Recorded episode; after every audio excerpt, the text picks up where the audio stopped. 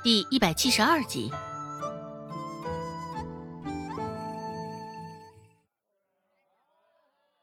一大早醒来，刘氏如常去鸡圈喂鸡的时候，就看到里头死了一只鸡。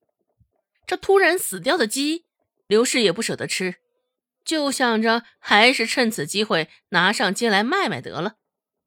竹篮子中就是已经杀好、拔好毛的鸡。剁成了一块一块的鸡肉。周芷与他隔着稍近的距离，还能闻到淡淡的腥味儿。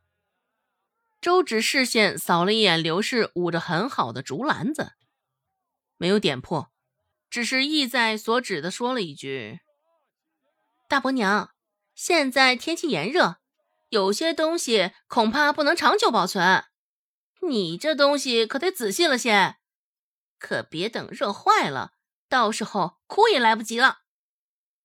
刘氏一阵心虚，瞪大了眼睛，恶狠狠地啐了周芷一声：“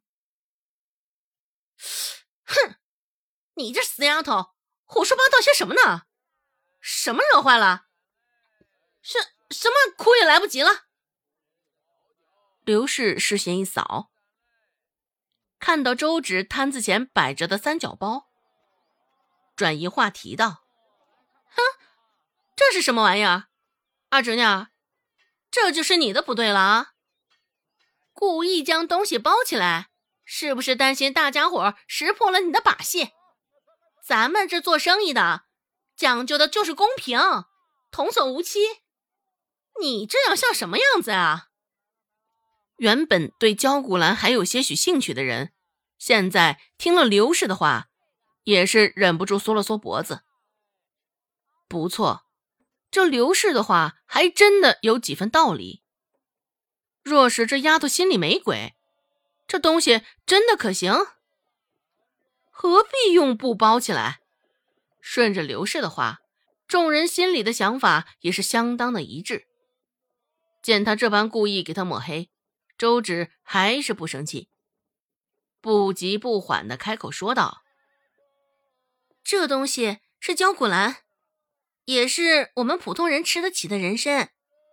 嗯，这样包也纯粹是为了方便大家反复冲泡，既能冲泡到位，又能收敛聚集茶渣，还能方便继续冲泡。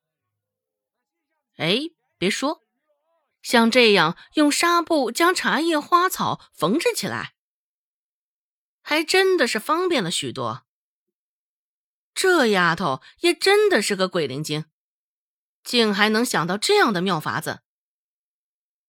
一下子，刚刚还在怀疑周芷的人，顺着周芷的话又变了心里的想法，活脱脱的就是墙头草两边倒。刘氏听了周芷的话，也听到了周围人的议论，不仅暗自咬紧了牙齿，只是。想到周芷刚刚说的人参，刘氏心里又痒痒的。看着周芷，最后刘氏没有忍住，舔着一张脸说道：“哼，既然这东西这般好，二侄女，你这是不是也该想着点我们这处？毕竟咱们也是一家人，这点蝇头小利，你也应该惦记着你大伯些。”周芷心里冷笑一声，抬眼甚是不屑地瞧着刘氏。现在刘氏这张嘴脸，可真是可笑极了。周芷说道：“大伯娘，不是觉得我在诓骗大家？怎么的？现在又相信我说的话了？”刘氏说道：“哼，你这死丫头！”也不过就是拿你两包焦骨兰孝敬孝敬你大伯罢了，且这般抠搜，不懂孝悌，在外头可别说是我们周家的人。哼，你这臭丫头是欠揍是吧？今天我就替你奶好好教训教训你。说着，刘氏割下竹篮子，抬手就往周芷身上招呼。只是周芷动作灵巧。一个侧身就躲开了刘氏的攻击。周芷开口道：“哎哎，大伯娘，至于这孝悌，这你你你你还没有立场给给我说教呢。原本还想当众羞辱周芷一番，料想到周芷会顶嘴，刘氏也能趁此机会谩骂周芷没大没小。只是现在听到周芷的话，刘氏却愣了一下。不过，他的错愕也不过是一下子而已。很快，刘氏脸上的表情就恢复了正常。刘氏紧紧的皱起双眉，一双眼睛眯得只剩下两道细细窄窄的缝儿。指着周芷的鼻子，刘氏骂道：“嘿，你这死丫头怎么说话的？竟这般没大没小的！大伯娘说你几句，居然还不知死活的顶撞我！”这番话，刘氏早就准备好了，现在逮着机会也是如愿说了出来。周芷冷漠的扫了他一眼，淡淡的说道：“哼，大伯娘，你这是不是心虚了？奶现在还患病躺在床上。”大伯娘怎的到现在还未去见奶一面呢？句句紧逼。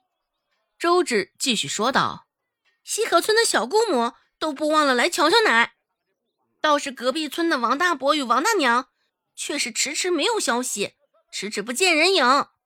大伯娘还真是让人寒心呀！不知道奶晓得大伯娘你在外头这般潇洒，会是怎样的感受？”毕竟，奶躺在床上，还是不忘了大伯跟大伯娘啊！一下子，周芷说了许多话，周围的议论声与之前相比也是更多了。不过现在，大多都是议论刘氏的。大家伙儿瞅着刘氏那张发白的脸，各自压低了声音，指指点点着，童言无忌。毕竟周芷给人的形象。也不过就是十岁左右的孩子罢了，不至于说谎哄骗他们。更何况，刘氏现在的表现更是让人确信了周芷的话。本集播讲完毕，感谢您的收听。感兴趣，别忘了加个关注，我在下集等你哦。